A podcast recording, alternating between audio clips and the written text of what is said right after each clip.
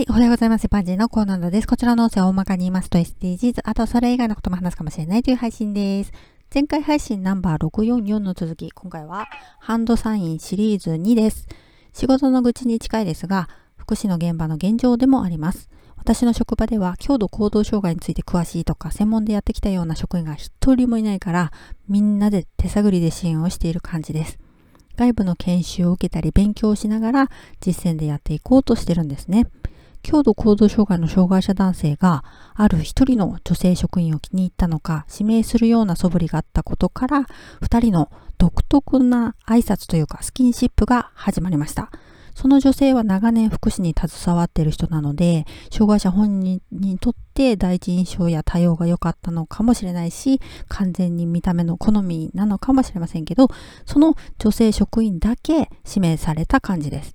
職場ではその女性職員と挨拶するという関わる時間を設けるようになりました。そばには常に男性職員が2名つく体制です。私は発語のない言葉を発しないために意思疎通できない障害者とのやりとりってこうやってやるのかなんて思いながら遠くから眺めていました。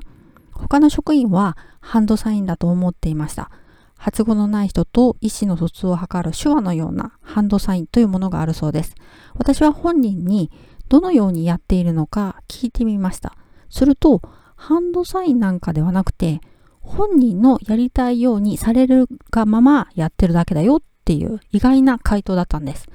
これがどういう結果になるのか、今まで各回テーマが全く違う配信をしてまして、続いても2回続きでしたけれども、今回はまだまだ続きます。続きは次回お話ししますね。ではでは今回この辺で次回もお楽しみにまた聞いてくださいね。ではまた。